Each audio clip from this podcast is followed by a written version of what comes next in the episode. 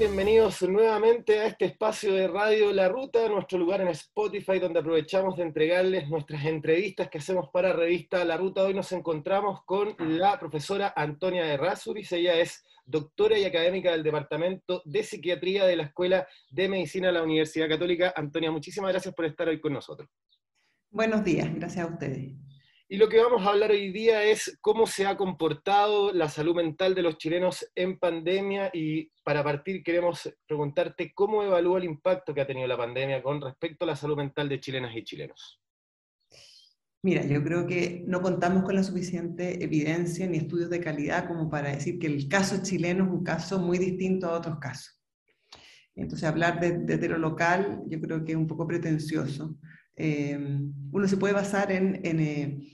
el olfato de, los clínicos que señalan cambios en las razones de consulta, en, el comportamiento de los pacientes, ¿cierto? Eh, pero yo creo que hay que referirse a lo que está eh, documentado en la evidencia internacional. La evidencia internacional es muy de sentido común, tiene que ver con que una epidemia eh, de, una, de, condición médica genera tal nivel de disrupción en la prestación de, servicios, pero también en, este caso con las medidas eh, adoptadas por la autoridad sanitaria en que se, han, eh, se ha restringido la circulación de las personas y las personas también a su vez se han cuidado, lo cual está muy bien, asimismo,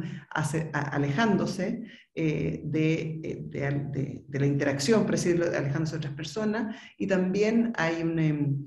un, cierre de, eh, del funcionamiento de establecimientos que permitían, eh, o sea, que, nos, que eh, nos arman como personas en términos de estudiantes, trabajadores, consumidores. Entonces, el cierre de todos esos espacios, el tener que administrarlos domésticamente, el tener que convivir más cercana físicamente con, con tu núcleo, el perder la red de apoyo, todo esto además acompañado de una enorme incertidumbre y de, y de impactos económicos, obviamente que es, un, es algo que uno esperaría que tuviese enormes impactos en la salud mental.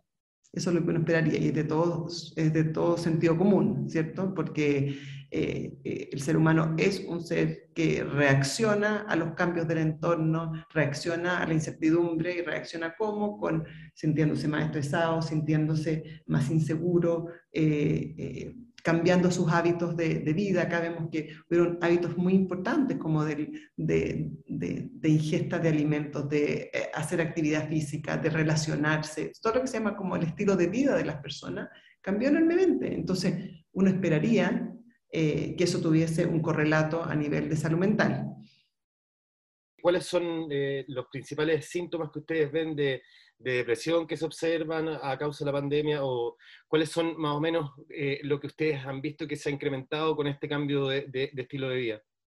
Mira, para realmente decir que, como un, efecto uno tendría que haber tenido una medida pre-pandemia, un monitoreo regular eh, para decir, bueno, subió, bajó, se intensificó, se mantuvo igual. Eh, lo más cercano que tenemos en esto es un estudio en el cual yo colaboro que se llama el Termómetro de la Salud Mental, que es un proyecto de la Universidad Católica con la Asociación Chilena de Seguridad, en que hemos ido monitoreando con un diseño longitudinal, eso quiere decir que son los mismos individuos a lo largo del tiempo que han sido contactados, y eso te da mayor eh, em, robustez en, tu, en, tu, en tus hallazgos, eh, que a las personas las hemos ido contactando, son una muestra como de cerca de 2.000 personas, a lo largo de la pandemia. Pero de esa gente no teníamos medidas prepandémicas. Lo que sí teníamos, una, eh, er, formaban parte de un panel que estaba siendo estudiado, un panel de empleabilidad, por lo tanto sí sabíamos cómo vivían, sabíamos los ingresos que tenían, teníamos, tenemos información sociodemográfica de ellos. Y con esta gente eh, que, que, hemos ido contactando, lo que sí eh, encontramos, y que es coincidente con lo que uno esperaría encontrar en lo que dicen los otros estudios, es que en la medida en que se em, impuso en las personas eh, mayores restricciones de movilidad, que en nuestro caso son el paso fase 1, el paso, eh, en los cambios en los pasos y mayor cantidad de personas estaban confinadas. Nosotros lo que veíamos en las mediciones que íbamos realizando era que en la medida en que se, eh, se confinaba la población, aumentaba el, aumentaba el porcentaje de personas que los distintos indicadores que teníamos, desde sentirse percepción de soledad, síntomas de depresión, síntomas de ansiedad, em, eh, consumo de alcohol, lo que veíamos es que eso iba variando en el sentido que era esperable, ¿cierto? Que había más reporte de, de, ansiedad, más reporte de, síntomas de depresión, y que eso en la medida que se fue eh, liberando, también vimos que se retrocedió hacia niveles, no sabemos prepandémicos, porque no tenemos esa medida, pero hacia más eh, disminuyó. Entonces, ¿qué hubo? Y, y estos cambios son difíciles de, normalmente uno no encuentra muchos cambios en esto, si uno eh, mide, eh, no sé, mide, síntomas de depresión en la población, sin, sin, un cambio como el que fue la pandemia, uno no, no, podría justificar, no sé, aumentos de 10 puntos en los síntomas, es como bien explicable a partir de los cambios en la situación COVID, pensando que esto no solamente tiene que ver con el, la pandemia per se eh, del, del COVID, sino que es los cambios eh, sociales, de interacción, económico, de las prestaciones en salud. Pensemos que personas que normalmente podrían haber ido a consultar o haber tenido un control médico, un control psiquiátrico, no lo podían hacer o lo hacían por la vía de un Zoom como este, que funciona bien para gente que ya entiende bien su condición médica, pero para los casos cuando es primera vez que la persona está experimentando eh, eh, algún eh, grado de dificultad en términos de salud mental, es difícil, o sea, se, se, se demoró mucho las primeras atenciones con pacientes psiquiátricos y Sabemos también que las personas con mala salud física también tienen más riesgo de tener enfermedades psiquiátricas. También esas personas dejaron de recibir las prestaciones que normalmente recibían. Entonces, es una, es,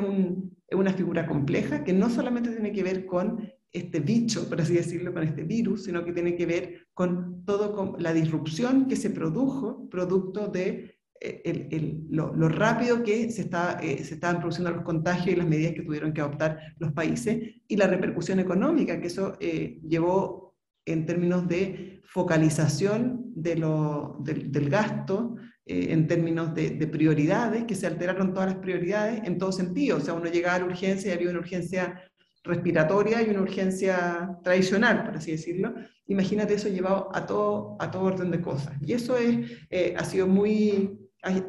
hay, un correlato en términos de salud mental de toda esta situación.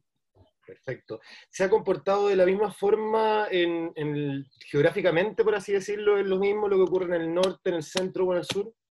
Mira, nosotros en, el, eh, refiriéndome al termómetro de la salud mental, que es este estudio que, en el que colaboro, eh, nosotros para cada indicador también lo analizamos geográficamente estableciendo cuatro zonas eh, de Chile y, viendo el porcentaje de personas que en cada uno de estos indicadores aparecía como con, con indicador de malestar, por así decirlo. Y sí veíamos eh, descriptivamente eh, ciertas tendencias que probablemente tenían, iban variando en el tiempo eh, y que probablemente tenían que ver con el porcentaje de la población que estaba bajo confinamiento. O sea, uno tendría que hacer un análisis un poco más específico para que no fuera zona geográfica, sino que probablemente tú necesitarías mm, más, una muestra más grande y verlo a nivel de comunas, porque eran las comunas las que, eh, comuna o región. Nosotros teníamos cuatro zonas geográficas y casi siempre veíamos que esto variaba según el indicador, según el indicador, pero sí habían diferencias que uno podría especular, que, y lo cual es de toda lógica. Perfecto. Profesora, muchísimas gracias por haber estado esta jornada con nosotros. Gracias a usted y lo felicito por la iniciativa.